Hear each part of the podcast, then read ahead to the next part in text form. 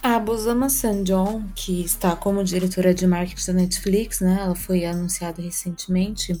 Ela tem uma frase que a nossa convidada gosta muito, e a frase é assim: Se você não conta o que você fez, alguém vai contar uma versão sem você. E é assim que a gente começa o episódio de hoje.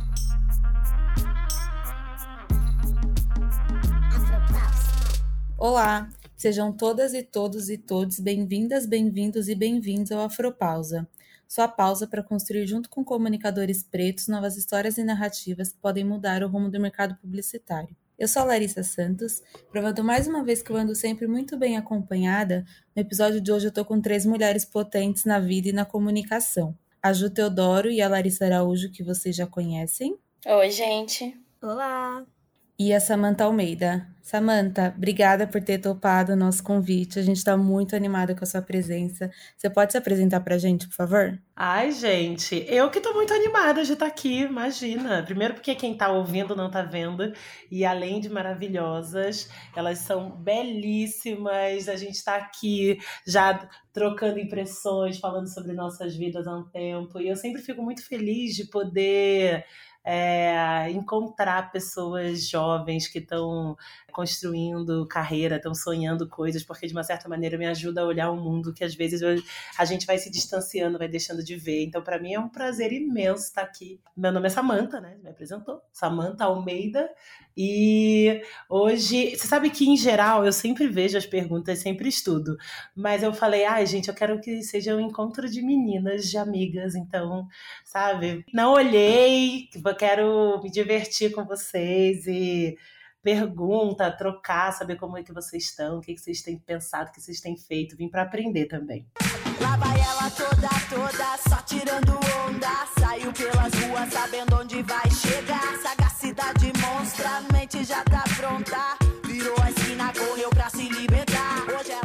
eu queria que a gente começasse com você falando um pouco sobre como foi a construção da sua carreira. Ai, menina, essa é a pergunta sempre mais difícil, porque ela é totalmente multidisciplinar, para dizer uma palavra bonita, mas na verdade ela é um bando de coisa que foi acontecendo e eu fui entendendo todas as oportunidades como se elas fossem um grande emaranhado que em algum momento fosse me levar para algum lugar. E eu continuo achando isso. Minha formação, bom, primeiro sim, eu sou uma, é, uma menina do Rio, sou carioca, e estudei durante muito tempo no Rio em colégios muito. É, colégios muito legais, muito bons, mas sempre, cada ano em um colégio.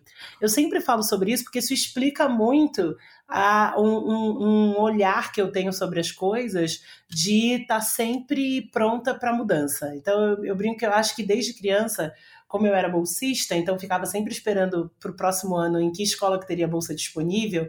Então era assim, gente, esses aqui são meus amigos agora, a gente está fazendo alguma coisa maneira, mas o amanhã a gente não sabe, deixa eu olhar o que está acontecendo no mundo. Então eu sempre fui muito de agregando gente, agregando gente. E isso me define muito, eu acho que isso também fala um pouco sobre como eu construí minha carreira. Minha primeira formação é moda. É, eu brinco que, como estilista, eu sou uma excelente marqueteira, porque apesar de ter feito moda, minhas aulas preferidas não eram sobre estilo, desenho, desenho super mal, por sinal, mas eu gostava muito de contar as histórias por detrás da, das produções, das roupas e as conexões que elas traziam. E aí, por isso, minha aula preferida na faculdade era semiótica, é, semiótica, história da moda, é, composição do é, história do indumentária, composição do vestuário.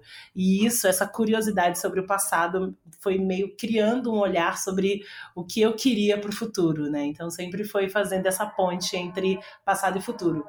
É, depois disso, lo, logo nessa, nesse começo de carreira, eu entrei para um, um estágio que eu acho muito definidor na minha, na minha trajetória, que era um estágio, um estágio numa empresa chamada Leves, Leves do Brasil, de jeans, né, no escritório deles aqui no Brasil, mas que eles tinham um discurso ali isso foi literalmente no início dos anos 2000, quer dizer, no finalzinho dos, an dos anos 90, faz um tempo, e eles tinham um discurso já muito parecido com o que a gente tem falado hoje, sobre diversidade, sobre liderança feminina, sobre, sobre movimento LGBTQIA.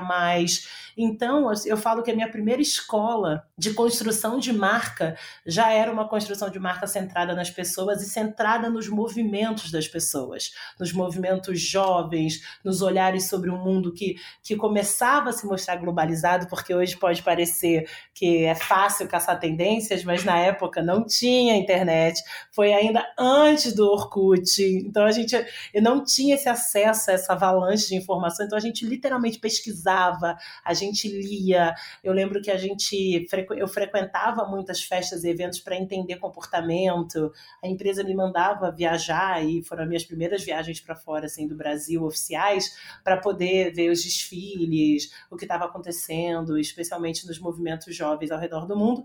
E isso formou muito meu olhar esse olhar mais cigano, de curiosa, de ficar sempre caçando o, o, o que ainda não foi visto. Depois disso, é, entre milhares de coisas, acho que eu mais gosto de contar é que depois que eu saí da Leves, com, eu já tinha seis anos, sete anos de empresa, e eu falei, meu Deus do céu, se eu não sair daqui, eu vou ficar aqui pro resto da vida, que essa empresa é maravilhosa. Todo mundo é ótimo, todo mundo me conhece, é uma, uma vida extremamente, né, já, já estou na minha zona de conforto aos 25, 24 anos. E foi quando eu decidi que eu ia sair para me aventurar para ter uma produtora que era uma produtora de foto e vídeo para a própria Leves, e fazer aulas de teatro. Essas aí, as, as coisas engraçadas da vida, que era o que eu. Eu falei, ah, eu quero me, me, me, repensar, me pensar na vida. Abrir essa produtora nesse momento, onde a gente começava a pensar no digital, onde a internet e as redes sociais ainda eram muito, muito, muito iniciais, eu produzia aquilo que as grandes agências não queriam fazer, que era produzir para esses canais para marcas que eu trabalhava e para as marcas que me conheciam. Foi ali que eu acho que começou meu interesse pelo que eu faço hoje, que é a construção de conteúdo. E aí veio da menina que fazia moda, que adorava olhar curiosamente sobre o que as pessoas vestiam, é, ampliou o olhar para entender que o que elas vestiam falava sobre elas, de alguma maneira, sobre o que elas desejavam, sobre aquilo que as motivava.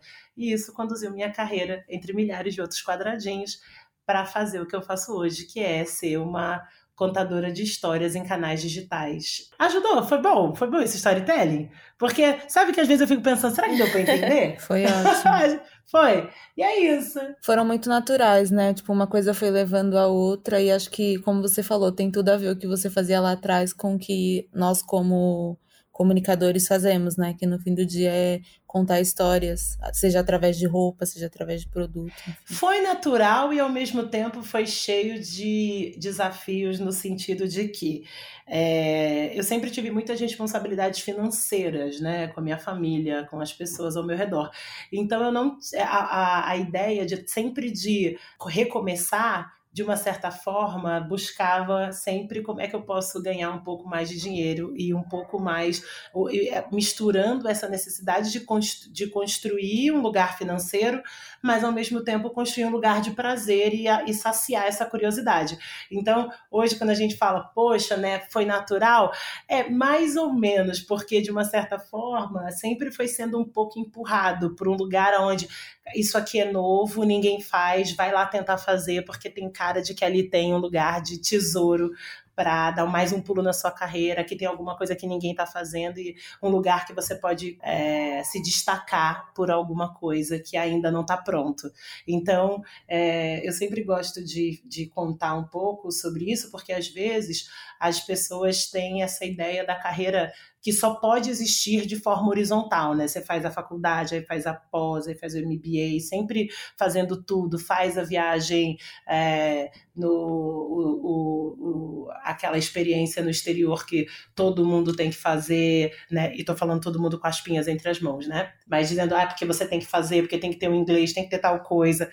E na verdade não foi, minha carreira não foi assim. Foi sempre, bom, estamos aí, estamos na relação, eu descobri isso daqui que ninguém está fazendo, próximo passo, e aí um amigo chama para trabalhar, você topa, e aí dobra, faz mais uma coisa além daquilo que você já fazia, e vai fazendo e vai fazendo, até que de repente isso tudo se modela e vira uma carreira. Uma coisa que você falou que eu lembrei, assim, que acho que a gente até teve uma conversa, acho que eu e a Lari, uma época, que é sobre como que pra gente, né, tipo, as pessoas pretas, elas sempre têm essa questão de responsabilidade familiar.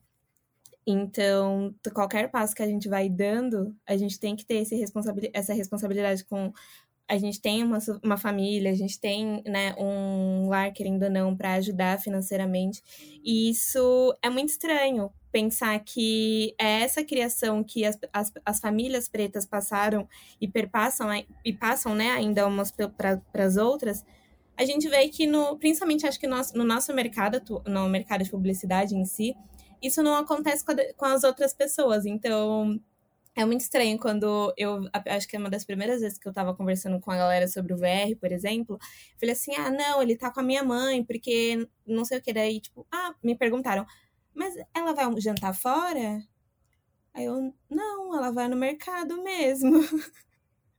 E é muito surreal, porque às vezes as pessoas não veem isso. Eu, eu gosto, eu, eu entendo perfeitamente o que você está falando, e eu gosto de pensar que num olhar mais.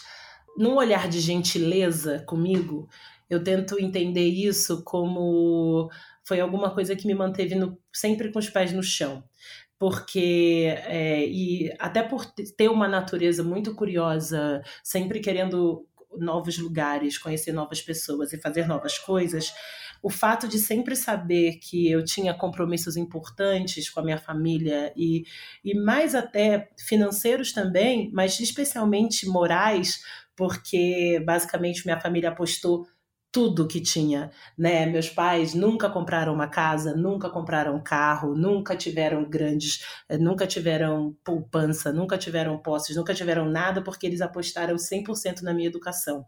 Seja ela de forma direta, pagando cursos, seja ela de forma indireta, conseguindo bolsas, fazendo pontes. Então, eu sempre tive um pilar de moral e de compromisso muito grande com a minha família que me manteve sempre no lugar de mais do que eu não sei o que eu vou ser, mas seja o que for, eles vão ter muito orgulho de, de me dizer, de me chamar de filha, seja em qual for a situação. Então, de uma certa forma, criou um, um pilar ético e de responsabilidade desde muito cedo. É, eu falo isso de, de olhar para mim com, com, generosidade sobre isso, porque muitas vezes eu acho que eu posso ter sido muito dura comigo e muito dura e sempre com muita com muita com muito sangue no olho mas porque eu tinha que eu tinha que fazer valer os investimentos que foram feitos em mim. Então eu, eu entendo isso, eu, eu fico, por isso que eu falo sobre a viagem que você deveria ter. Eu não, eu, a, a faculdade que você deveria ter, o inglês perfeito que você deveria ter. Sempre fiquei pensando que esses lugares poderiam ser substituídos com vivências que eu tinha e que as pessoas que estavam ao meu redor não tinham. E que isso também era um valor. E que isso também deveria. E que isso, isso de alguma forma deveria ser usado para o meu trabalho, porque alguma coisa me poderia me, me garantir que eu, eu, eu, tivesse algo para competir, sabe? Que isso, deve, que isso também era uma era um, um, uma vantagem na competição.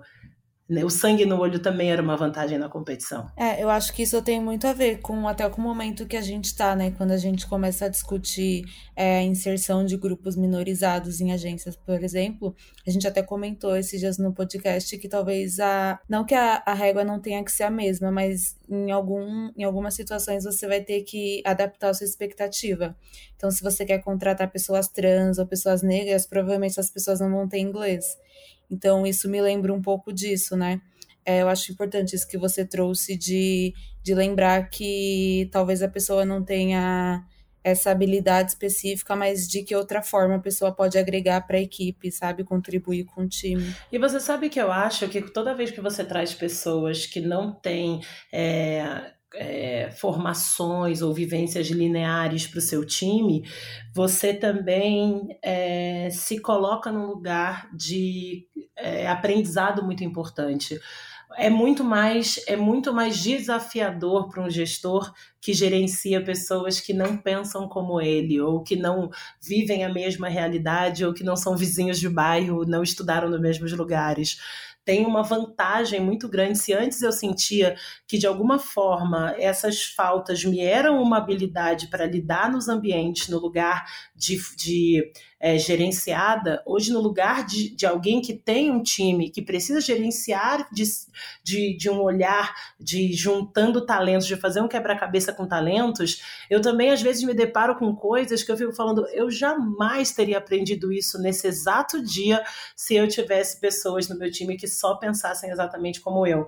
Então, se de uma certa forma, né, é, parece que você tem que abrir mão de algumas coisas quando você contrata pessoas de grupos minorizados, o que eu posso garantir como gestor é que você aprende infinitamente mais, você se reinventa é, profissionalmente, se reinventa como pessoa quando você é exposta a realidades que você não, não, não tem. Muitas vezes a gente não tem nem ciência que elas existam. Então, para mim, é tipo, se, se, quem não tem um time, quem não tem um time diverso está perdendo a oportunidade de ser um gestor melhor. A Ju que é RP, eu acho que tem, tem tudo a ver também, né, amiga, com como foi a sua trajetória também. Você falou a trajetória, parece que é muito grande, eu só tenho 19 anos. E aí, Meu Deus. como a Samantha falou, tendo um olhar de carinho comigo, assim, eu penso que o que eu vivi até hoje, tipo, não é a minha carreira inteira, sabe? Porque às vezes eu carrego tanta ansiedade, tanta essa vontade de fazer as coisas. Isso que vocês falaram, assim, a gente tem mais compromissos do que só estar tá lá, a gente tem mais compromissos do que só trabalhar. Então, meu olhar em tudo isso como RP foi assim: eu caí em relações públicas, na verdade, porque eu queria trabalhar com comunicação, mas eu não queria fazer publicidade igual meu pai. Bem assim, criança rebelde, desde sempre, tipo, não vou fazer igual ele fui fazer RP e aí eu acabei recebendo a oportunidade de trabalhar no plano de menina, que eu já falei várias vezes para vocês aqui no podcast, que foi a primeira oportunidade que eu tive de me inserir no, no mercado. E é o que a Samantha falou, assim. Eu comecei cedo, com 17 anos, e lá já ter entrado no universo tipo, da diversidade, assim, já me leva a outro, com outra visão para o que a gente tem hoje. Porque antes de trabalhar na agência, na Thomson, eu trabalhava numa consultoria de diversidade. Então, quando eu entrei, eu já tava com um sangue no olho, assim. Eu já falava, gente, isso daqui, o que, que tá acontecendo? Quem são essas pessoas? Eu sou RP, mas eu trabalhei com conteúdo antes, e vocês, o que, que vocês estão fazendo aqui? E aí eu uhum. falava, não, eu vou embora desse lugar, mas eu falei, não, calma. Tem coisa melhor para sair aqui. Como diz a Samantha, tem história para contar. Então, o meu olhar hoje é esse também, assim de conseguir contar essas histórias e o meu olhar sempre é para essa menina, que vocês chamam de, me chamam de menina Júlia, menina Júlia. E essa é a realidade para mim, porque eu ainda sou muito nova. Então trazer esse olhar, né, do lugar que eu tô, de ser jovem e de tipo ser um, uma jovem que às vezes as pessoas falam. A Larissa já ouviu isso junto comigo também, que é aquele negócio, ah, vocês têm que aprender a respeitar quem veio antes. Amor, é claro que eu respeito, mas se eles tivessem feito tudo, a gente não tava aqui agora. Exato, então é tá isso. Assim. Ai, gente. Eu já cheguei. Eu já cheguei assim. Às vezes a galera fala: Nossa, você tá, você tá se achando, tá achando que você é quem? Eu falo: Tô achando que eu sou ninguém, amor. Só tô Sou a Júlia Teodora. Sou a Júlia, né? Tô tentando só, assim, fazer diferente e construir a carreira que vocês gostam de chamar em cima do que eu aprendo desde, desde sempre, né? Porque se eu falo carreira, assim, nem faz sentido às vezes pra mim, sabe? Porque eu falo, gente, tenho 19 anos, que carreira? Não acabei nem a faculdade, não sei nem se eu gosto de trabalhar com isso. Trabalhei um ano. Não, eu falo assim, Ai. é a vida. Júlia, vou te falar uma coisa assim do fundo do meu coração. Né? Eu, como uma senhora, eu, como uma senhora Não, que veio antes, eu vou falar uma coisa para você, Júlia. Eu tenho eu vou fazer 40 anos esse ano. Eu tenho 24, 3 anos de carreira e eu ainda não sei o que eu quero, eu ainda não sei o que eu gosto, eu ainda não sei o que eu tô pronta, entendeu? Tu, a carreira, ela só é uma carreira digna e feliz se você é feliz, se você tá completa, se, se você tá antenada com o seu tempo, sabe que eu, tenho, por isso que eu falei de, ah, eu quero que a gente sente e converse com as minhas amigas, porque eu tenho pânico, o meu pânico maior de vida é de estagnar e cristalizar o olhar para alguma coisa e sentar em cima dele e pensar que isso me define porque tá, eu fico imaginando que é isso que fez, provavelmente, que a gente repassasse para outras gerações a obrigatoriedade de se afirmar de novo. Porque a gente fica tentando se afirmar em moldes que não foi nem a gente que criou. Ninguém, ninguém, ninguém me perguntou se eu, se eu gostaria de sentar em algumas cadeiras, o que eu gostaria de fazer. Só disseram vai, vai, vai, porque é isso que tem. E questionar esses lugares é fundamental, porque você tem razão. Se o mundo tivesse dado bom, a gente não tava com chuva de gafanhoto, né, gente? Nuvem de gafanhoto. Exato. Pegou?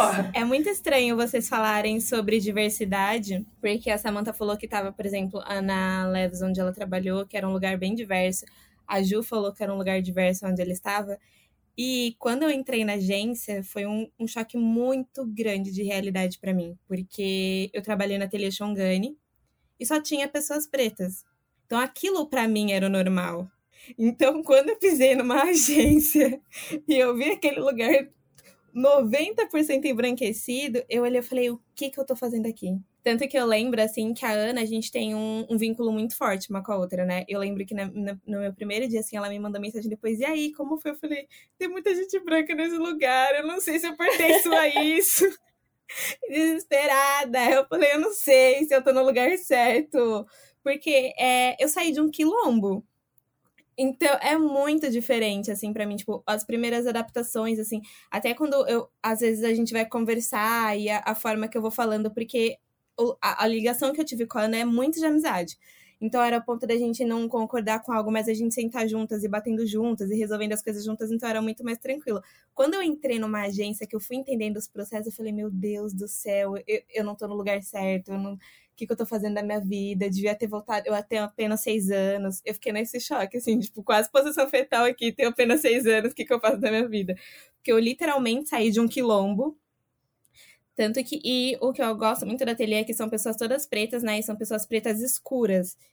E aí eu fui para um pro mundo, assim, tipo, me botaram no, na Europa. Eu fiquei, gente, que isso? Não, é porque eu ia, é que eu ia dizer que a diversidade é uma perspectiva muito engraçada. Porque quando você diz que alguma coisa é diversa, você, em geral, parte do princípio que tem um padrão. E aí, que esse padrão ele é, ele é o, o, o, lugar a ser atingido, né? Porque ele é o dono da bola. E aí, muitas vezes, quando as pessoas me falam sobre diversidade, eu fico pensando, gente, vou dar, vou dar um contexto aqui para vocês. Cola comigo lá na cruzada com os meus primos, numa roda de pagode. O diverso vai ser você. Porque na minha, na minha família, com a minha galera, a gente não é diversa. Então, o que a gente precisa entender, e aí esse mesmo choque que chega você num lugar, numa grande agência, uma agência dos maiores grupos do mundo, e, e sente esse lugar de distanciamento, é justamente porque é o lugar onde a gente tem que estar. São os lugares que precisam obrigatoriamente se acostumar com as nossas presenças, porque as nossas presenças, elas são mais, mais é, do que transformadoras para nós, e eu, isso para mim está cada vez mais claro, de que a nossa presença ela não é transformadora só para nós ou para o grande profissional que a gente vai ser, porque conviver nos espaços da branquitude vai nos levar para grandes cadeiras. Não é sobre isso. A nossas, nossas presenças é a normalização de 56% das pessoas do Brasil. E nós temos que ser vistos e ser enxergados óbvio, mantendo sempre nossa sanidade mental e nossa, nossa própria vontade, mas nós temos que estar em todos os lugares, até para que as pessoas possam escolher estar ali. Porque se você chega num lugar e sente que você é a única, é porque nenhuma outra pessoa antes de você negra teve a opção de escolher estar ali. Porque, sem sombra de dúvidas, devem ter várias pessoas que sonham em ser publicitários numa grande agência, pessoas negras que devem sonhar com isso. E se elas não estão ali, é porque esses espaços não foram criados. Então, é um choque de realidade, sem sombra de dúvidas. Eu fui muito criada sempre num, num, num território de muita, muito acesso a pessoas brancas, então sempre fui a negra única dos lugares. E, a, e até essa vivência me foi muito importante para entender que esse lugar de único, né? O que que você constrói quando você é único? Eu, eu tenho um ponto nisso que é o que eu falei antes, que meu pai ele é publicitário. E hoje ele fica chocado. Chocado não, né? Ele fica assim, contempladíssimo quando ele vê o PN, os publicitários negros, quando ele vê o Afropausa e várias outras iniciativas que a gente tem dentro do mercado da comunicação, porque ele fala que 26 anos atrás, quando ele começou, não tinha nada disso. Então, para ele, quando eu comecei com esses assuntos de Ai, pai, tem que ter diversidade, pai, tem que ter negro, feminismo, aquela coisa dos 15 anos, ele falava: não, não tô entendendo, eu tô lá, eles não são racistas, eles têm diversidade, eu tô lá tudo isso de tempo. Porque é isso que você falou, para ele a diversidade tava ele ter acessado aquele lugar. E aí eu fico pensando que o, caminho que eu passo hoje, é claro que eu falei antes, se vocês tivessem feito a coisa certa, a gente não tava aqui, mas eu penso também o quanto foi bom ele ter traçado esse caminho há 26 anos atrás, porque senão a gente não ia estar tá aqui, sabe? Tipo, é, para um, um canal de comunicação. Assim. A gente não, né? Pelo menos eu, assim, sabe? Não teria esse olhar empático com ele, porque eu não tinha antes de entrar na comunicação, sabe? Essa visão de que. Essa diversidade, sabe? Eu acho, Júlia, que a gente fez a coisa que dava para fazer sabe? Eu acho que assim, eu não sei quantos anos tem o seu pai, mas se você tem 19, ele não deve ser muito mais novo, muito mais velho do que eu. É uma era é um mundo e esse, isso é muito importante, e eu falo sobre a conexão com o contexto, porque o mundo, nos últimos tempos, eles tiveram grandes avanços, especialmente quando a gente fala sobre acesso à educação. É super importante, eu quando ouço você falar que 19 anos e que com 15 já era, já falava sobre feminismo e pretitudes, a primeira vez que eu olhei e me reconheci no território de pretitude, eu já devia estar no, no, no final da faculdade. Porque esse lugar, esse debate, essa, esse grupo aqui de quatro pessoas pretas para discutir comunicação não existia. Por isso que quando eu falo, e até que eu tive um, um, um grande acesso, que foi esse meu primeiro emprego, e se falava sobre diversidade, falava-se sobre movimento LGBTQIA+, falava-se sobre feminismo, mas pretitude não era uma pauta. Era ali aquela, aquele bolo. E eu acho que a gente, dentro da comunicação, andou numa velocidade que dá essa sensação de que a pauta está posta, mas não está. E a gente vive um mundo, um governo, um momento que a gente sabe que nossos direitos podem ser retirados a qualquer momento com uma canetada. Então é fundamental, sim, que a gente reconheça a, a, a, a forma aguerrida que foi construída para que a gente pudesse estar aqui sentada nessas cadeiras, porque essa forma aguerrida e eu, e eu tenho muito esse imagético, não acho meio baixo astral, então quem se não quiser não tenha, mas eu sempre tenho um imagético na minha memória de que os meus ancestrais vieram em espaços minúsculos, acorrentados, sem espaço para respirar. E a gente veio assim durante meses dentro de um navio, sem luz, sem acesso, sem sombra, sem comida, sem saneamento básico. E boa parte do nosso povo no Brasil ainda vive situações muito parecidas com essa. Então é muito importante que, primeiro, você fala que seu pai foi publicitário, você é a segunda geração de formado, eu tenho vontade de abraçar você, entendeu? Porque isso é, isso é lindo. Eu sou a primeira pessoa da minha família a ser formada na faculdade. Então eu quero dizer que seu pai é um monstro, ele é genial, ele fez o que deu. Foi pouco? Foi pouco porque o mundo era menor também. Então, para o tamanho do mundo, ele era um gigante. E agora, para ser gigante, para ser gigante nesse tamanho de mundo, aos 15 anos tu tem que estar tá falando de feminismo mesmo, meu amor. Porque quando você chegar na minha idade, é a rainha desse todo esse Brasil, entende? Dona e proprietária de sua vida. Nada é mais maravilhoso que isso. Vocês estavam falando, eu lembrei, olá, só um ponto aqui que eu lembrei muito de uma música do Emicida que chama Selvagem que tem um trecho que a Stephanie ela fala que porque a gente falou sobre ancestralidade sobre tipo tudo essa relação e aí eu lembrei muito que a Stephanie ela fala tipo e tem mais o asfalto era o palco tomando o assalto sagaz tomando a mão pro alto com cor e luz nos vitrais é, é a nova Eros, onde rainhas são como orixás. Esse é o anseio dos, nossos, dos meus ancestrais. É muito isso, né? Eles têm muito. Eu, eu vejo muito até pelos meus pais, assim, eles têm muito anseio de, de do que, está acontecendo, do, da movimentação e da, do espaço que a gente está ocupando também.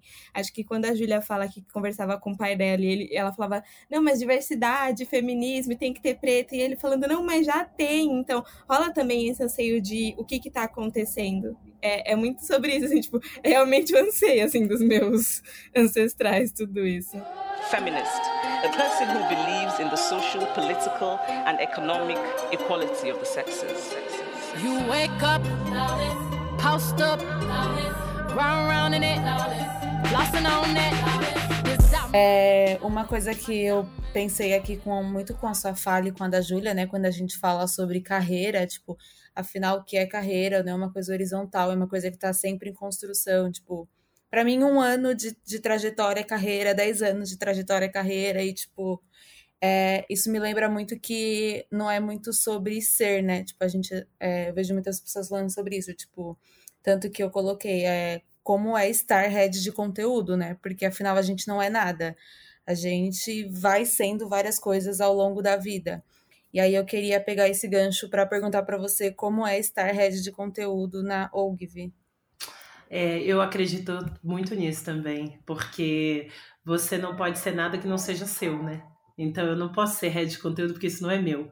Isso é uma cadeira de uma corporação que também não é minha, da qual eu faço parte, construo junto, mas que temos é, sonhos e CN, CNPJs e CPFs diferentes, isso importa. Eu acho que tem uma responsabilidade como eu, a gente estava falando antes, eu tenho 60 pessoas hoje no meu time. É, e eu tenho muitas responsabilidades, né? E responsabilidades que vão de coisas tangíveis, desde entender o lugar da carreira de cada um, da onde vem cada um e qual que é a habilidade máxima de cada um, até coisas intangíveis, como por exemplo entender que cada um lida com situações de maneiras diferentes e que isso é uma isso é, isso é bom e que isso é positivo, não um problema. Eu vou te dizer que eu, eu descobri muitas coisas sobre mim mesma nessa posição. É, acho que especialmente, acho que a maior delas é controlar a minha ansiedade. Porque quando você vai sozinha, quando você tem times pequenos e você, você lidera sozinha, você determina muitas vezes uma. Você determina a velocidade. Quando você tem tantas pessoas, você precisa negociar muitas velocidades. Você precisa articular com muitas pessoas para que as coisas aconteçam de uma maneira que muitas vezes não é a maneira como você faria, mas é a maneira como o grupo faria. Tem uma expressão coletiva que é maior que a expressão individual. Mas, por outro lado, eu vou te falar que tem uma coisa que eu sempre tento me, me lembrar.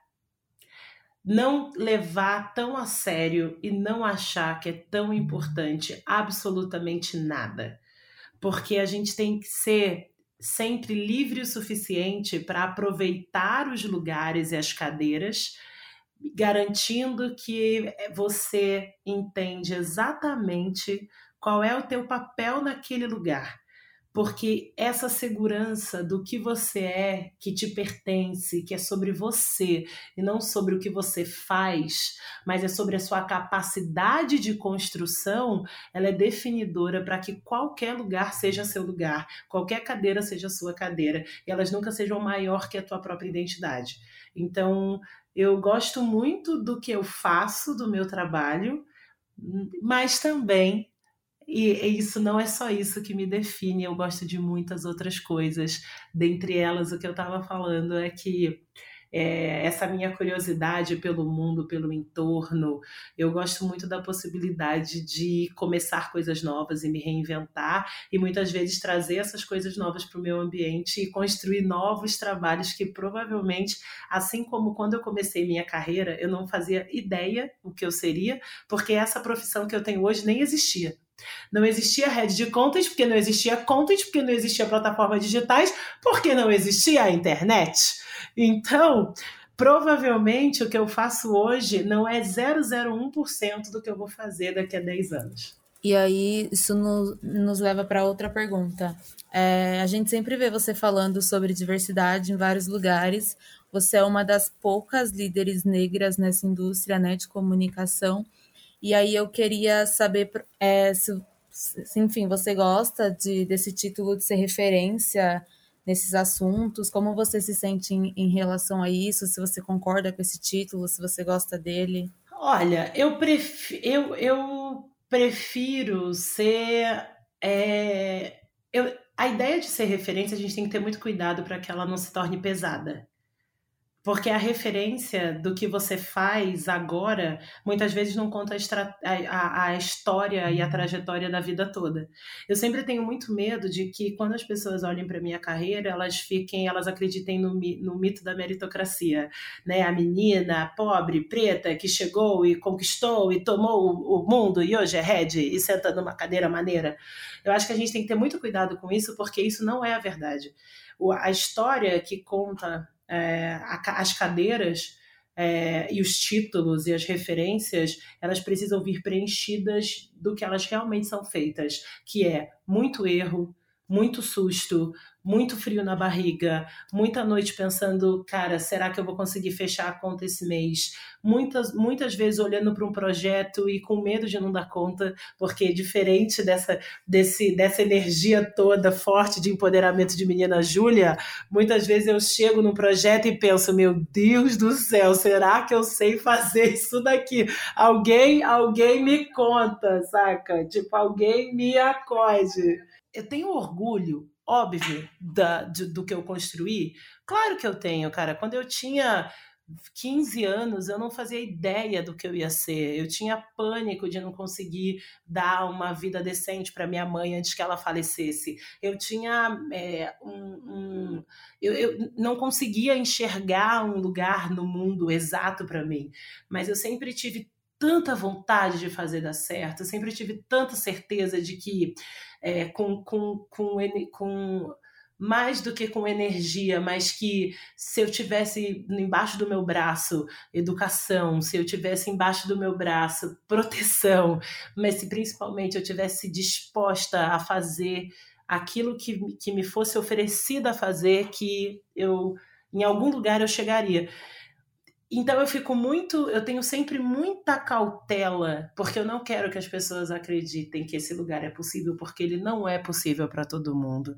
Eu tive acessos de, de especialmente na minha primeira infância, à educação, que 99,9% das pessoas que moravam exatamente onde eu morava, que tinham exatamente a vida que eu tinha, não tiveram. É, eu sou nascida e criada na favela da Rocinha, cara. Fui olhar o mundo e descobrir que existiam pessoas que viajavam para fora do Brasil. Eu nem sabia que isso era possível de verdade. Então, eu, eu penso que a galera que cresceu comigo não, não viu o que eu vi, não esteve onde eu estive. Então, é injusto dizer para todo mundo que todas as meninas pretas acreditem porque esse lugar é para vocês, porque eu sei que ele não é. Então, ser referência em diversidade me interessa muito menos do que ser referência em relação a quem tem acesso à educação, pode construir a sua própria história, tem o direito de acertar ou de errar. E é essa, é, é essa a referência que eu gostaria de ser. Literalmente uma uma prova de que Paulo Freire tem razão, uma prova de que acesso à educação tem razão, uma prova que cotista consegue fazer um bom trabalho, uma prova de que sim, distribuam bolsas, porque as crianças precisam ter acesso a uma educação de qualidade lá no comecinho da cadeia, porque depois ela vai garantindo que formou uma, o, o, o pensamento, que ela formou um olhar ético, estético, estratégico para o mundo. E que aí depois proporcionem que elas cheguem às faculdades, proporcionem que elas consigam se desenvolver, porque aí sim é possível ser uma referência sentada na cadeira, tomando decisões acertadas, decisões erradas, chorando, acertando, ficando com medo, mas fazendo coisas que são legais e principalmente sendo feliz. Porque tem uma coisa que é, é, é, é o pilar da minha vida eu me divirto com o que eu faço. Eu tenho um prazer enorme no que eu faço, tenho prazer nessa troca, tenho prazer em fazer lá meus, minhas, meus roadmaps de, de, de redes sociais que eu adoro, tenho prazer em ficar pensando a combinação, as análises, combina, as possibilidades de combinações entre influenciadores, mensagens, caminhos, plataformas, datas, olhar relatório de data. Eu amo fazer isso. Então, até ser feliz no que você faz é um privilégio tão sem tamanho que eu aproveito cada segundo deles. E se isso, se essa for a referência, eu topo. Mas se referência em diversidade, não quero. Porque ser referência de diversidade engana as pessoas, mostrando que o caminho está traçado igual para todo mundo e a gente sabe que não tá. E cai naquele perigo da história única, né? Exata. Chimamanda e, e, é engraçado porque as pessoas adoram a parte triste da história. Ah, né, de onde ela veio, onde ela nasceu, pobre menina, e aí construiu, e hoje tira umas fotos bacanas vestidas de Isaac Silva, porque sim, estamos sempre vestidos com meu amigo Isaac Silva. É, e essa história é legal de contar, mas a, as histórias que compõem que é, eu, eu, brinco que sempre sendo muito gentil comigo, né? Eu, eu, eu juro que assim isso é muito importante para gente, que a gente seja gentil com as nossas histórias, porque é, é, muito comum que as pessoas amassem elas e joguem fora e só mostrem o que foi pior sobre elas. Mas o fato de eu ter que mudar todo ano de escola é, era um medo também, porque eu nunca sabia se eu ia chegar num colégio novo e o que, que ia acontecer, se as pessoas iam ser legais.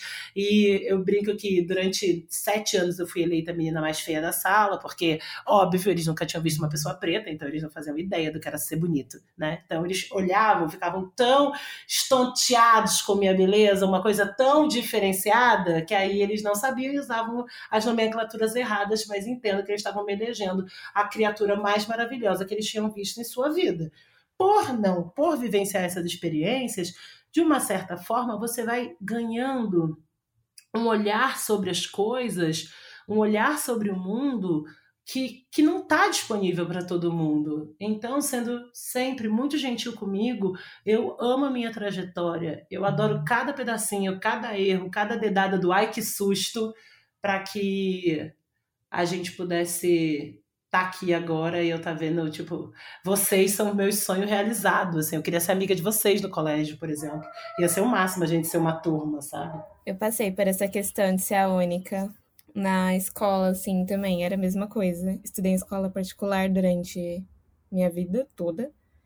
E era a única, assim. Na verdade, eu não era a única da escola, porque tem meu irmão, né, que a gente estuda junto, ele tem dois anos de diferença, mas a gente era sempre os únicos. É aquilo, a, a pessoa nunca, escolhi, nunca escolhida, nunca fui noivinha da, da festa junina, nunca recebi bilhetinhos, era sempre a que tinha alguns comentários negativos, a que se cobrava por achar que tinha alguma coisa errada e que tinha que ser a melhor aluna e tinha que ser aquela pessoa exemplar, porque, né, você já, já é difícil você sendo quem, quem é, e a gente sempre escuta que a gente sempre, sempre precisa ser sempre o melhor, precisa sempre se provar.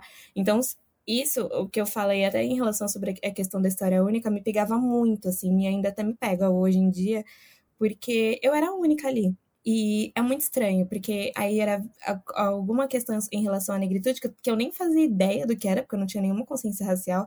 Eu tinha que, eu tinha que sempre falar alguma coisa, falava bobagem, porque eu não tinha uma consciência, mas era eu sempre foi questão de ser única, assim. E minha família sempre foi a única em muitos dos espaços. Minha família é uma família toda preta e uma família preta escura. Então, a gente viajar para outro país, por exemplo, era muito estranho para as outras pessoas que viam a gente, tipo, de longe, porque era a única família preta que conseguiu viajar. Era a única família preta que, por exemplo, tinha um carro. Era a única família preta que tinha os filhos com estudantes numa escola particular. Então a gente sempre foi essa, essa história única. Minha família sempre carregou muito isso, assim. Meus pais, eles foram os primeiros da família a se formar.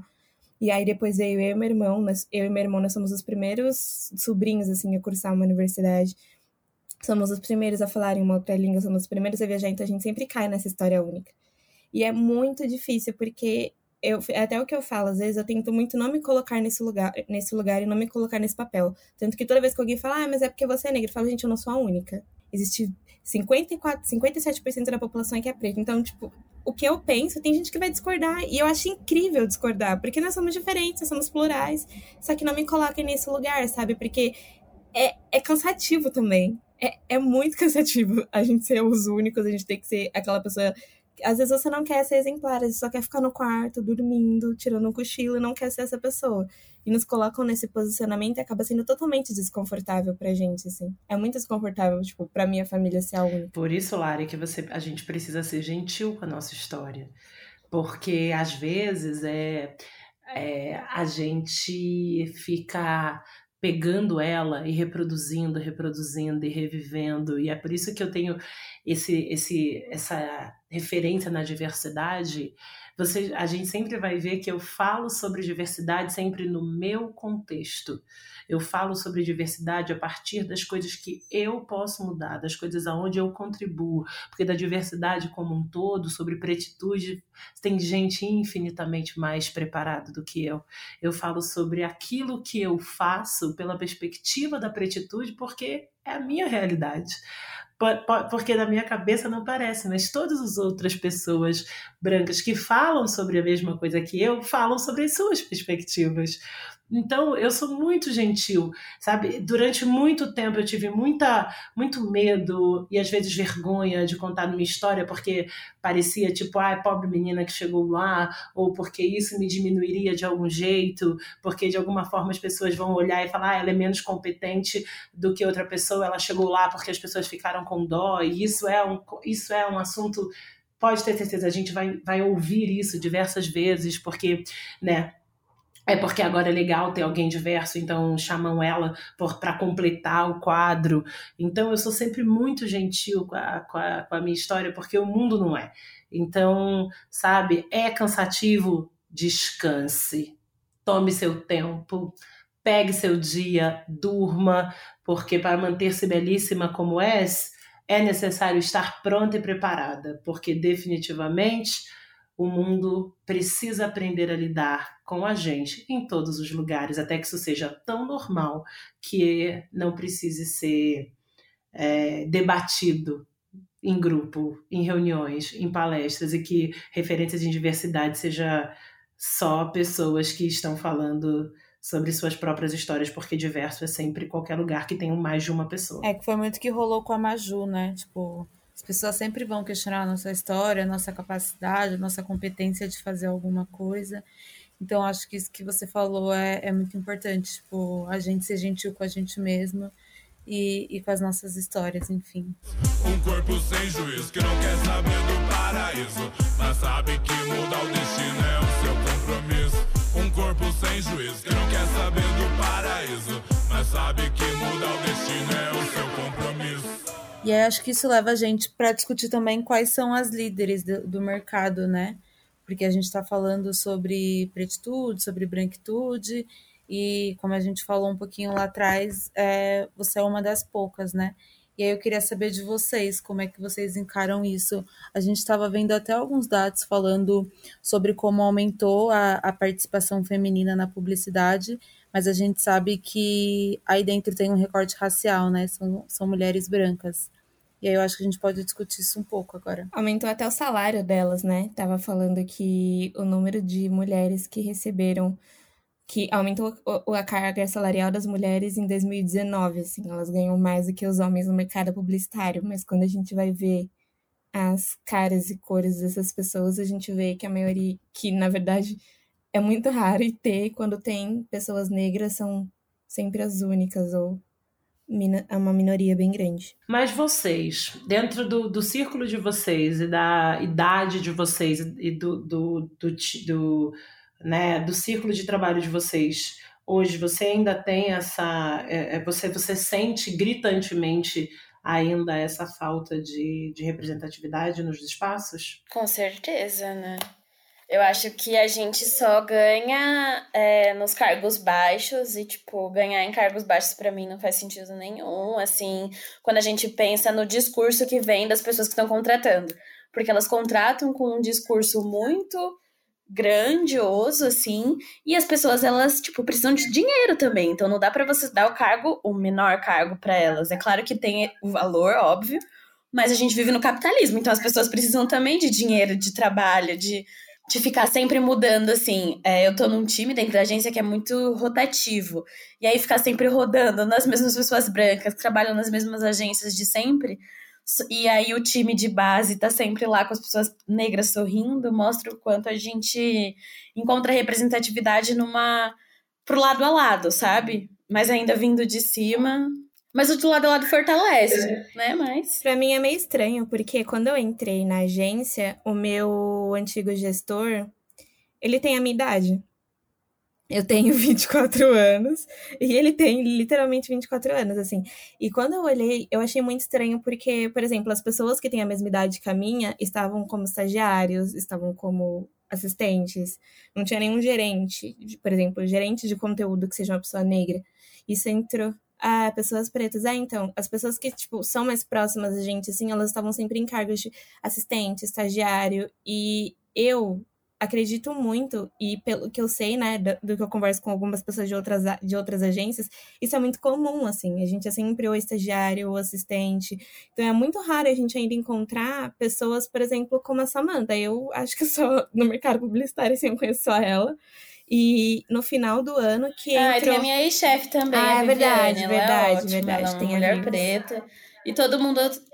E é, é isso, assim, você podemos usar ela como exemplo aqui de uma mulher preta que vem falando sobre né, a questão do feminino há muito tempo e chegaram outras pessoas e outras narrativas em cima e atropelaram pessoas brancas que depois se apropriaram desse discurso dela como mulher preta, falava há muito tempo. Não que ela não tenha um negócio de sucesso, mas a gente entende as dinâmicas, né? E quando o Renan entra na agência, que ele é um gerente de conteúdo de Pernambucanas, eu fiquei impactada. Eu lembro que, tipo, assim que ele entrou, assim, eu olhei, eu, eu travei, porque foi a primeira vez que eu vi uma pessoa que fazia a mesma coisa que eu, próxima a mim, sabe? Num cargo que não seja, tipo, de um assistente. E quantas vezes a gente vai precisar que, por exemplo, que esse meu olhar de despertar de falar, nossa, é, é possível. Foi como você falou, é muito difícil, é muito difícil, é complicado, mas é possível também. Quantas vezes a gente vai ter que esperar alguma coisa assim acontecer? Tipo, eu só conheço o Renan agora, que próximo a mim, que tem essa convivência. Então, é muito diferente a gente ter, ter isso vinculado a gente, sabe? Então, é muito difícil as pessoas falarem, ah, tá melhorando. Mas tá melhorando para quem? Tá melhorando aonde? Porque quando a gente olha e vê que o mercado ainda ele é pequeno, ainda, sei lá, são 10%, nós somos 5% no mercado de publicidade, é um número pequeno para mim. Então, eu, eu sou meio taurina e leonina, meu signo ascendente, então eu, não, eu, tenho esperança, mas também com o pé um pouco no chão. Então eu falo, tipo, as coisas vão melhorar, mas também elas precisam andar muito ainda, porque a gente tá em 2020 e o número para mim é muito baixo. Eu sempre falo que eu tenho pressa. E assim, eu concordo plenamente, tá? Era uma pergunta totalmente retórica. Porque, na minha opinião, assim, o que eu tenho visto é que tem uma falsa sensação de mudança, né? Que tem uma sensação coletiva de porque tem se falado muito sobre o tema, de que o tema está acontecendo e tem uma ponte entre o que está sendo dito, que está sendo reivindicado pelas pessoas e aquilo que está acontecendo na prática. Eu acho que tem uma e até por isso que quando a Lari falou, ah, porque eu cheguei na na agência ali em volta, falei, meu Deus do céu, o que eu estou fazendo aqui essa é a resposta. Essa é sempre a resposta. Porque se a gente não senta nesses lugares agora, a próxima geração também não vai sentar. Então, se hoje vocês olham para o lado e existem pessoas negras aos lados, existem pessoas aos negras mais próximas, eu falo de uma geração que não tinha pessoas negras em lugar algum, zero. E aí é por isso que, é, sem querer é, fazer a meia-culpa, foi o que, eu, é, o que a gente estava falando, que as gerações fizeram o que deu. E vocês vão perceber que vocês estão também fazendo o que dá e que ainda tem muito espaço para construir, que a gente precisa Acho que até, e, e, talvez seja isso que a gente pode fazer melhor da minha geração. Eu acho que a gente pode fazer melhor, que é criar pontes sobre esses olhares, fazer conexões para que as pessoas consigam avançar mais rapidamente, trocar informações. Hoje meu time ele é bem, ele é, ele é um time bem amplo, e bem é, que me dá muito orgulho de bem dividido entre lideranças de pessoas pretas e brancas e de mulheres pretas na liderança, com pessoas extremamente talentosas e que muitas vezes é, foram não necessariamente vieram com aquele cargo, mas que elas estavam preparadas para aquele cargo, só que isso é, lugares como LinkedIn não dizem. Então tem aqui uma tem uma responsabilidade e principalmente tem um, um convite a agir muito grande para os gestores de que a gente passe a olhar as pessoas com as habilidades que não conseguem ser descritas academicamente. Porque quando a gente fala sobre liderança, o olhar do dono, quando a gente pensa é, é, pessoas profissionais híbridos, e a gente fica, fica criando todo esse magético, toda vez que eu penso em híbrido, é sobre civirologia. É alguém que pegou uma missão, é foco na missão e vai entregar. Isso é típico das pessoas negras e periféricas, porque a gente precisa pegar e se virar com as coisas a vida inteira. Então, quando a gente fala de ser uma pessoa que tem é, potencial e que tem sangue no olho e que é dono, de novo, eu falo, gente, as oportunidades, elas também são feitas de impulsionadores. Uhum. Então, para que as, as pessoas precisam saber quais são as expectativas em relação ao trabalho dela, e muitas vezes a gente que tem ali um pouco mais de canja, você vai encaixando ali. Calma aí, vai até aqui, aqui eu seguro a sua. Vamos, vamos, vamos, esse pedacinho aqui eu consigo completar.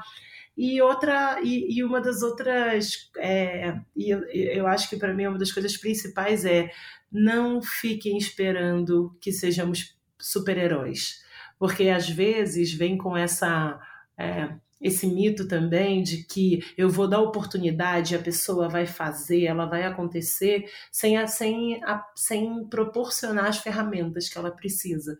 E aí também nos coloca nesse lugar do não, do, do, da não, o não direito ao erro.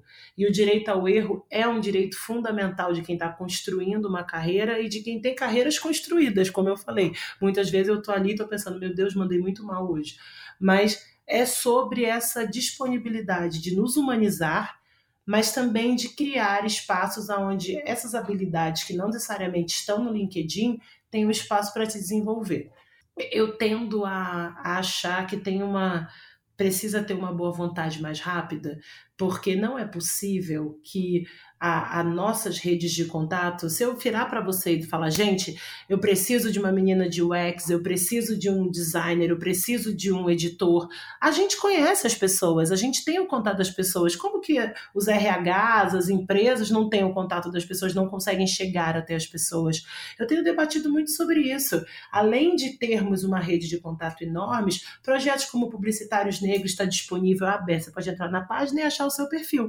Tem o Indique uma Preta, perfeitos da Dani, da Verônica e da Amanda, que você pode contratá-las, ela vai encontrar uma pessoa para você. Tem o time do IDBR, tem o time do Plano Feminino, Viviane, uma grande amiga, viu? Amo Viviane, sou louca, né? sou, sou louca nela. Viviane, uma, uma, um, o Viviane tem um trabalho incrível de consultoria. A Empregue Afro tem tantas ferramentas disponíveis que esse lugar não cabe mais. Temos, temos muitas pessoas preparadas, talvez não nas mesmas academias, mas em academias complementares e que estão disponíveis para construir esse mercado que está todo mundo falando, né? Está todo mundo falando, Vidas Negras importam, tem que trazer gente para o mercado, o mercado plural e diverso é melhor. É isso. É, pode, pode, pode fazer a sua rede. É, better call to Saul. Liga pra gente, vamos fazer essa combinação e a gente traz pessoas maravilhosas para a rede. Acredito nisso muito. É hora de ter boa vontade. Tá na hora de fazer acontecer. Parar de sentar em cima do problema. Vocês aprenderam, vocês que estão ouvindo? Não, porque se vocês não aprenderam. Uma sexta-feira gravando isso, sabe? Ouvindo tudo, tudo que a Samantha fala, não tenho nem o que dizer. Eu adoro falar, eu já só tô aqui, ó, escutando, porque é isso. Eu e minha casa serviremos a Samanta. Mas isso me lembrou muito a importância de rede de apoio, né? E aí, como a Ju falou, é muito importante a gente ter alguém do nosso lado também, mas como você falou, ter alguém em cima. E aí eu acho que talvez, eu acho não, tenho certeza que o próximo passo do mercado é então, de fato, começar a procurar essas pessoas, sair da da passividade, né, do, do lugar confortável. Tem uma coisa que a Lari fala que eu concordo muito, que é tipo, não conviver com pessoas diferentes do que eu sou é confortável para mim, porque eu não quero ser confrontado diariamente com uma realidade que eu não conhecia até então, sabe? É, mas acho que é importante a gente discutir quais são, quais são essas ferramentas e as pessoas que dizem estar tão dispostas a, a ver essa mudança, a começar a fazer com que essa mudança de fato aconteça. Sabe? Eu sei que sim, é, é fácil. Eu tenho uma, uma, um medo de ser, e tenho sempre o medo de ser alguém teórico, de que dá, dá texto, vai lá, fala, e na hora de fazer não consegue implementar.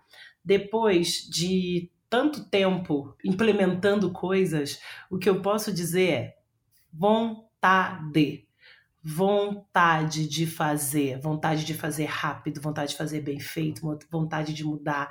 Quem tá afim, muda. E isso é ponto de partida para qualquer transformação. Tem que estar tá afim. Se não, se não tiver afim, de verdade, se, se, se estiver afim, vai achar todas as ferramentas disponíveis. Tá tudo aí. Ah, só agora a gente deu uma lista, depois está lá no meu LinkedIn, Samanta Almeida, pode ir lá, parte no meu inbox, eu te passo todas as listas, todos os contatos, WhatsApp da WhatsApp do Empregável, WhatsApp do IDBR, WhatsApp do Plano Feminino, WhatsApp das meninas do Indique Uma Preta, tá tudo é fácil, tá tudo disponível, só me achar. Né? Quem quer arruma um jeito, quem não quer arruma uma desculpa. E o que a gente vem vendo é que as pessoas estão arrumando muitas desculpas para tudo de errado que tem nesse, nessa indústria e estão fazendo pouca coisa de fato para que para que ela mude. Vou fazer uma passadinha de pano aqui para a gente poder ficar maneiro. Eu acho que as pessoas ainda não entenderam o quão maravilhoso é ser confrontado de novos olhares, o quanto que se cresce nesse lugar, o quanto que se chora, o quanto que se emociona, o quanto se torna verdadeiro. Tem uma, eu, sempre falo isso para as pessoas, falo, é muito prazeroso você ter pessoas no time que te, te abrem o olho para outras coisas que você não estava vendo. E, dá, e, e sem sombra de dúvidas, é, é um lugar de, de crescimento profissional que é, é, muito poderoso. Então, se se expor é muito poderoso. E não significa que você vai acertar, não significa que, você, que vai dar tudo certo sempre, que sempre vai estar tá todo mundo disponível para te ouvir. Não é sobre isso. É sobre esse lugar de se tá errado, a gente volta e acerta. Se eu não, se eu falei e não não fui bem entendida, aí a gente vai lá e pede desculpa e volta. Se isso aqui não deu certo, esse projeto não funcionou, a gente vai ter o próximo, tá? Faz parte do, do processo os erros, o aprendizado, reformular, rever teu lugar, é, muitas vezes botar, bater o pé naquilo que você faz, que você acredita, tudo faz parte, tudo faz parte. Aqui nesse papo, por exemplo, a gente deu tantos exemplos, tantas vivências, tantas experiências, e às vezes também a branquitude coloca a gente num lugar subalterno em algumas questões, tipo, a gente deu uma conversa aqui super tranquila, super divertida sobre vários pontos, e a gente ainda tem que parar pra ouvir, tipo, eu falo preto, eu falo negro. Às vezes. Mas assim, vezes. Lari, eu falo preto ou falo negro, Lari? Traz pra gente, explana, explana sobre, Lari. Não, eu ouvi tudo que você quis dizer, mas assim, eu falo preto ou falo negro?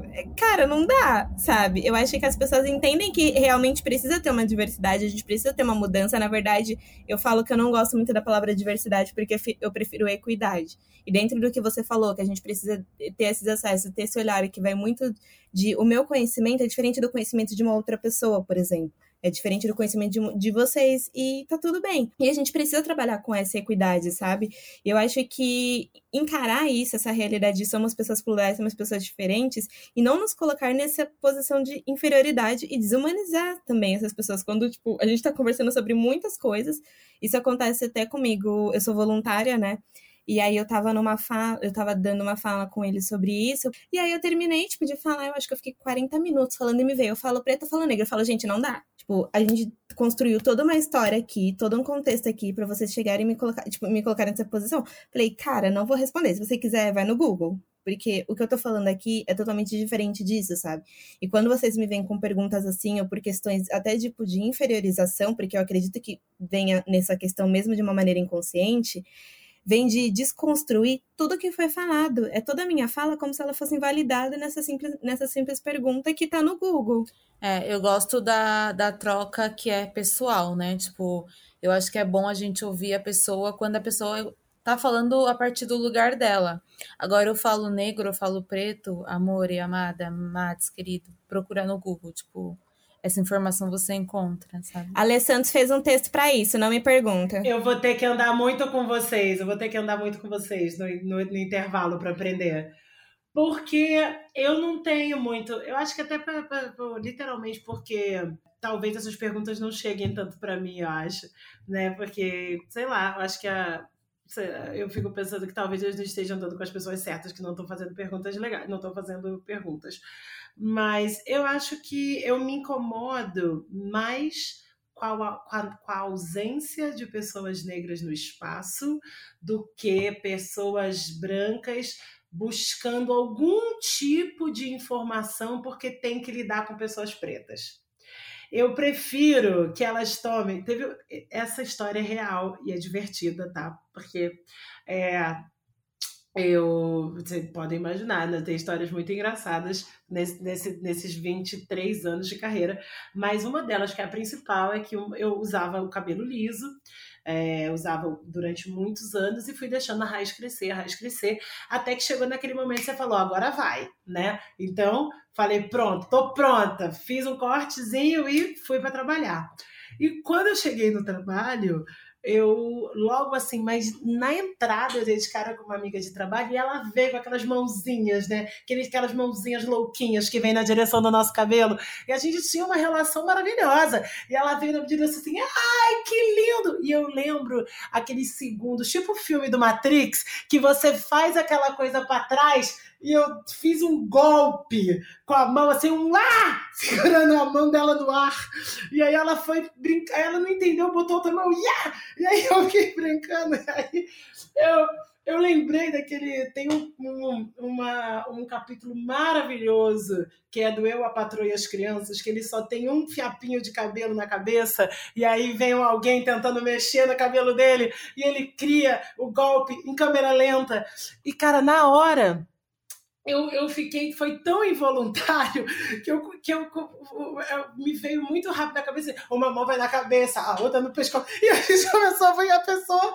Eu comecei a mandar um axé maravilhoso. E ela ficou me olhando com uma cara de eu não entendi nada. E eu falei para ela, amiga, eu também não entendi. Eu só vim com as suas eu vi suas mãozinhas vindo na direção do meu cabelo. Eu fiquei pensando, não sei se a senhora estava coçando alguma parte do seu corpo com essa mão. Não sei se a senhora comeu um pastel de feira com essa mão.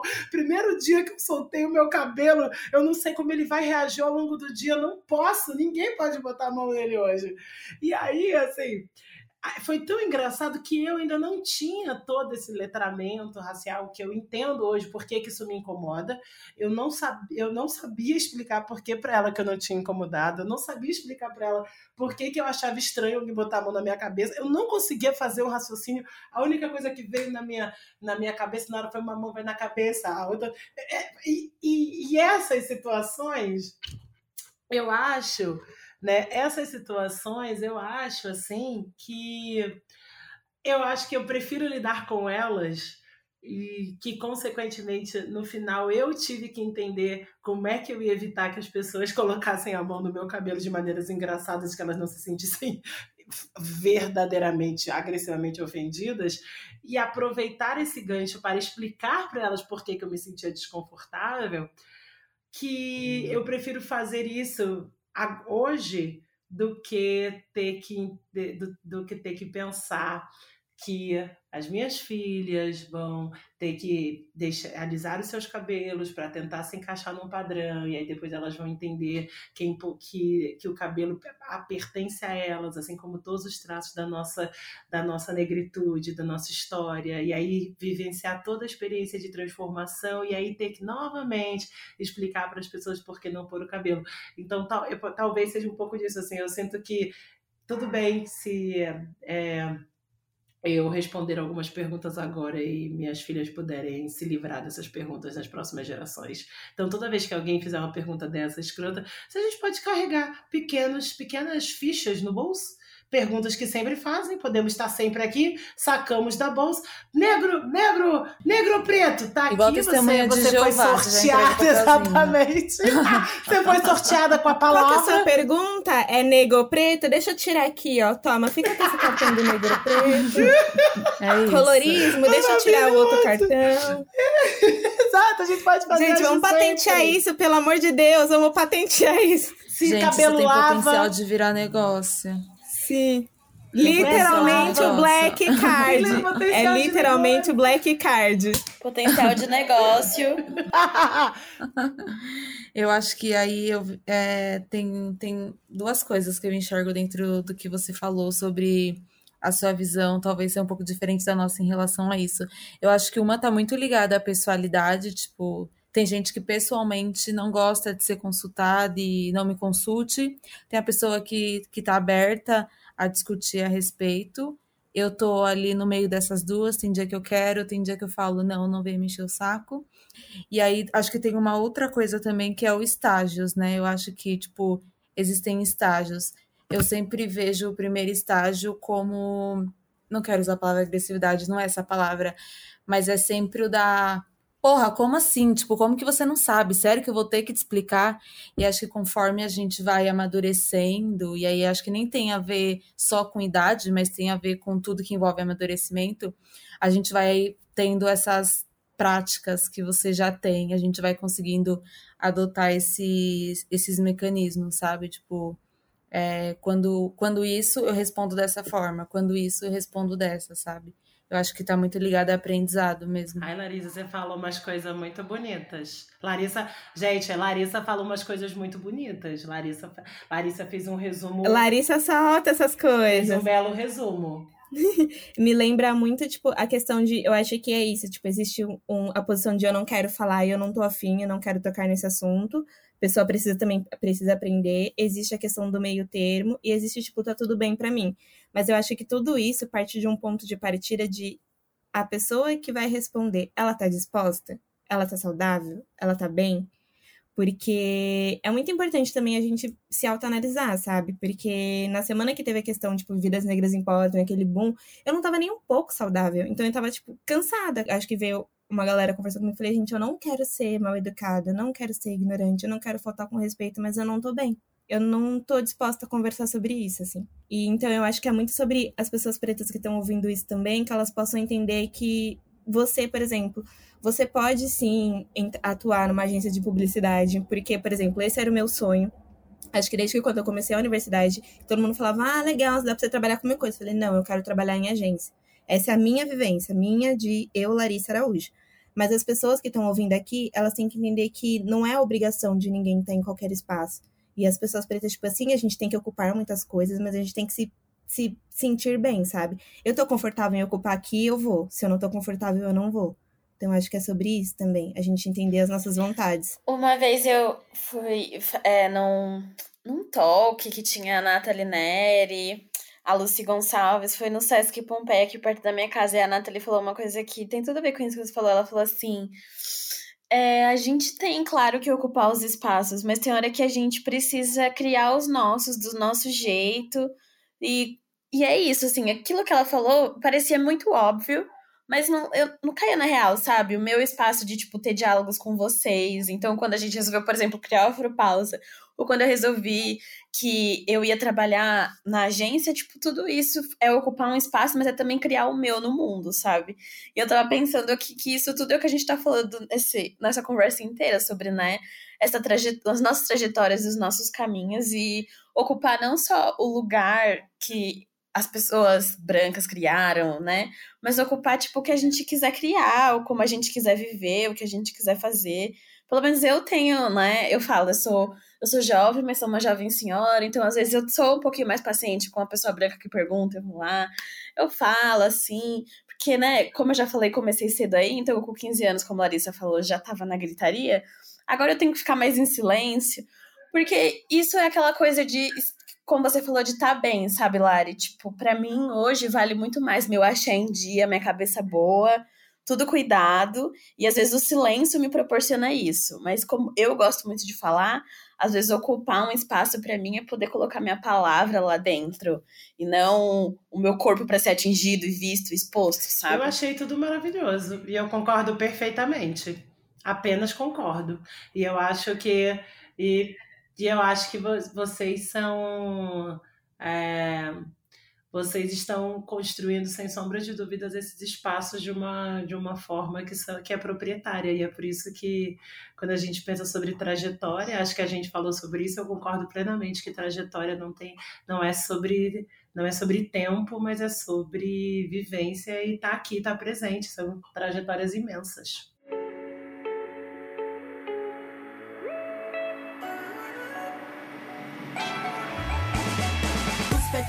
Se prevalecem, enquanto atingidos adoecem. Palavras soltas que aborrecem, esperança depois de uma prece.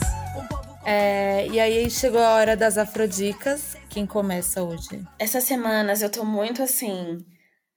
Muito nas redes sociais. Até preciso fazer o quê? Um final de semana off, mas vou indicar mais uma vez o Instagram, uma página para vocês, que é o arroba pra preto ler que eu acho que contempla muito do que a gente falou aqui hoje sobre tratar com mais gentileza, com mais carinho.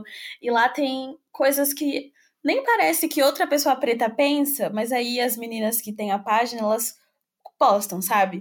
Então elas postam muitos olhares e muitos pontos delicados, mas felizes às vezes, e eu acho que é uma página legal para para pretinhos que estão pensando na trajetória, no caminho, na carreira, na vida, no todo, como a gente falou, seguir e se sentir acolhido, né, para continuar aí as carreiras e tal. Como a gente tá no mês, eu falo que é o meu mês, tanto que a gente tem um grupo que eu falei que é o mês do meu aniversário, que é o mês da mulher negra latino-americana e caribenha, que inclusive foi o dia que eu nasci, me dei biscoitos nesse dia. Eu vou indicar uma série de uma mulher, porque eu acho que é sobre isso, sabe? Até a construção dessa mesa, ou do que a gente foi construindo no, no decorrer desse, desse mês de julho, é, a série chama Insecure. Eu não sei se todo mundo já viu. Mas assim, Issa Rae, Issa Rae, ela é a dona e proprietária Tudo, do meu coração. Eu perfeita. O Igor disse que meu sorriso parece com o dela. Eu, e foi o melhor elogio que eu recebi esse mês, assim. Ele mandou essa mensagem, salvou meu mês, assim. Igor é perfeito. E essa série, assim, então, eu, eu tenho essa mania de assinar umas plataformas e não sei o que assistir, né? E aí eu construí uma, uma rede de apoio preta, assim, no meu Twitter. Então, a poucas, acho que tem quatro pessoas brancas que me seguem, mas de resto é tudo preto. E aí eu posso, gente, o que, que vocês assistem na Amazon? A galera vai e comenta, eu começo a assistir. Daí eu fiz isso com a HBO e me indicaram a série, assim. Foi uma série que eu me apaixonei. É feita por uma mulher e ela interpreta também, ela é uma das personagens principais, assim. E a série me faz pensar em muitas questões da minha vida. Tanto que quando eu comecei a assistir, eu sou aquela pessoa que assiste uma série e precisa conversar com alguém. E eu conversando com o Igor e durante a série, assim, eu, aí o Igor falou, amiga, você se veste muito igual a Molly e às vezes meio isso. Eu falei, ai meu Deus, elas parecem comigo, eu me comporto desse jeito. E é isso, assim, é uma série muito é, é, é, tipo eu, a Patrulha as Crianças, só que ela é um pouco mais madura no decorrer das temporadas e ela te leva para umas reflexões, assim, mas não é aquela série pesada, sabe? É uma série leve e gostosinha que todo mundo deveria assistir. Inclusive, Larissa, eu tô esperando você assistir pra gente conversar. Já joguei aqui pra você. Amiga, tá difícil, tá difícil, mas eu vou assistir, já tá na minha lista. E você, Sá? Olha, eu eu tava. Ah, eu, eu fiquei com muita dúvida, assim, né? Do que, que eu trazia pra, pra, pra Pode falar. ser mais de um, afro... tá?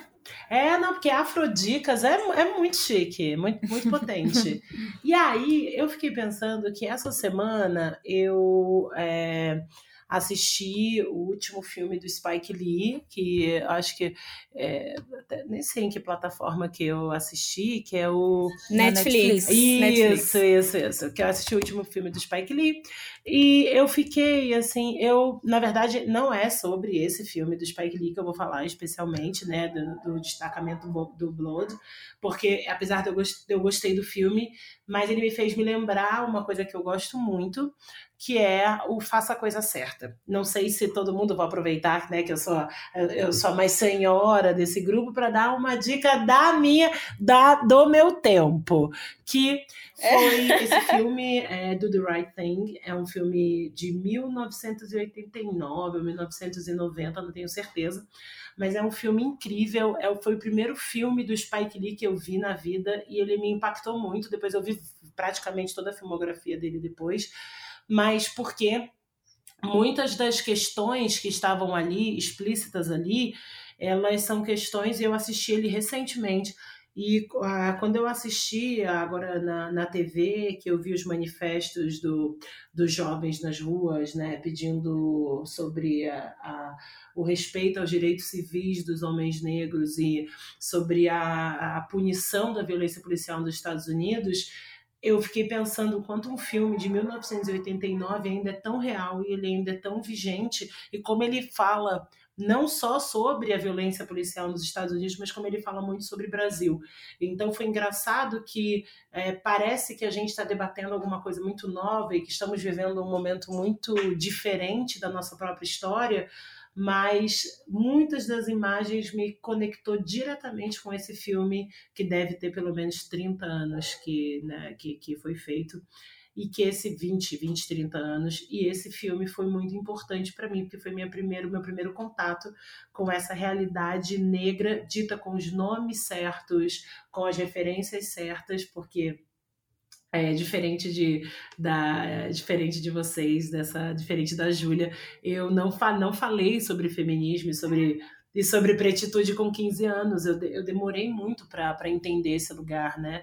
É, até para poder me colocar nesse lugar de, de uma maneira que não fosse nesse lugar de subalterno, nesse lugar de menor, mas nesse lugar com com empoderamento e sendo dona da minha própria história. Então, esse recorte no espaço-tempo que a gente está vendo agora, das pessoas falando sobre a importância de se debater o qual espaços sociais estão, estão determinados para pessoas negras na sociedade, ainda fala muito com o filme de 1989. Então assistam, faça a coisa certa, porque eu acho genial do começo ao fim. Acho o Spike Lee genial, sem sombra de dúvidas. Ele foi ficando mais e mais e mais requintado, mas ainda acho que esse é o grande filme da filmografia deles, é, é do meu preferido. Então, faça a coisa certa. Acho que tem a ver com os nossos tempos. Você sabe que esses dias eu assisti numa sessão da tarde, em alguma uma TV aberta, acho que na Record na Band.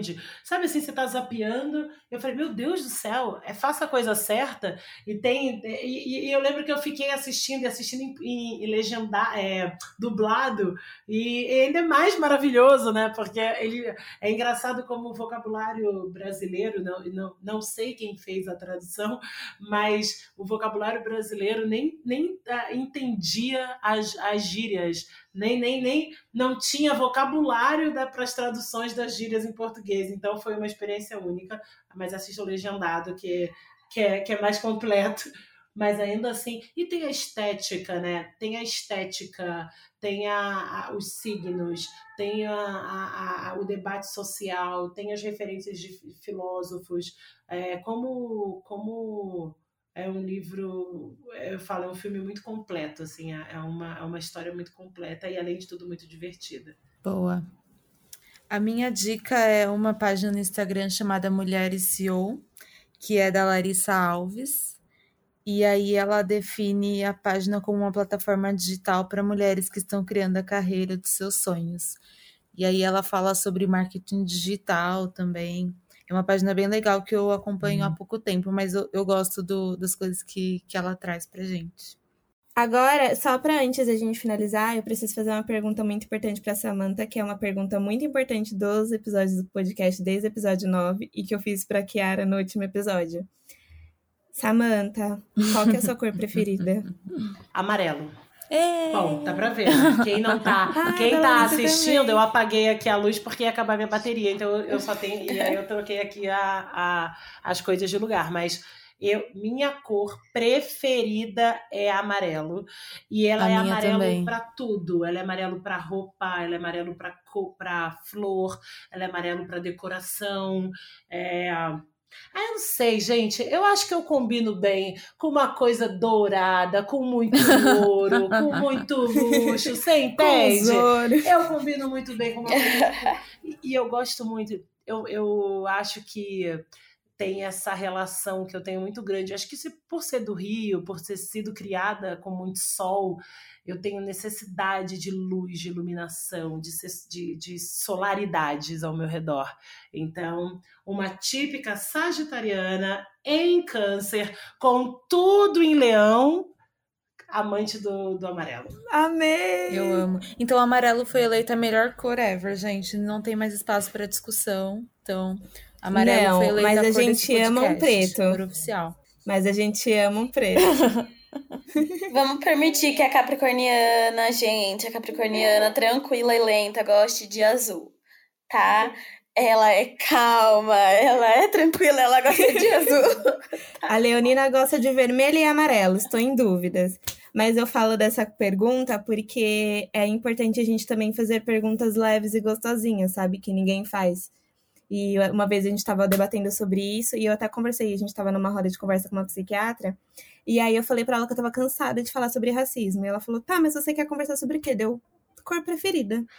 Ai, é isso, Larissa, assim. que coisa linda. Se eu soubesse, eu tinha, tinha é, pensado numa, numa maneira ainda mais fofa de falar sobre isso. Gente, vocês são tão. Sério, eu vou botar tudo vocês num potinho, porque vocês são muito fofas. Meu Deus! Que glória! Gente, que, que maravilha o mundo que, que tem vocês e que tem esse, esse lugar, essa afropausa, para falar da nossa cor preferida. É isso, gente. Essa, tá, tá descrito aqui o Brasil que eu quero. Tá aqui na minha, tá aqui na Não, minha é, tela. Eu tô feliz real, porque essa semana foi bem pesada para mim, então hoje eu só tava tipo, ai, gente, sexta-feira, só quero que acabe, só quero que acabe, só que foi Acabou da melhor forma possível. Acabou da melhor forma. Sim, e acabou eu da melhor forma, porque o dia foi pilhado demais também, meu Deus. Agora eu só quero uma cerveja e assistir um Insecure. Eu vou começar a assistir também, porque tá todo mundo me falando de Insecurity, eu também vou começar a assistir. Vamos fazer um grupo Gente, só para pelo debater. amor de Deus, assiste. Okay, vamos. Tá, mais uma vez, obrigada, viu? Foi ótima essa troca. Espero que você tenha gostado também, tanto quanto a gente gostou. E obrigada mais uma vez. Amei, amei suas coisinhas lindas. Amei, amei. Mas foi ótimo, gente. Obrigada, um viu? beijo, meninas. Foi ótimo mesmo. Seja o que tiver que ser.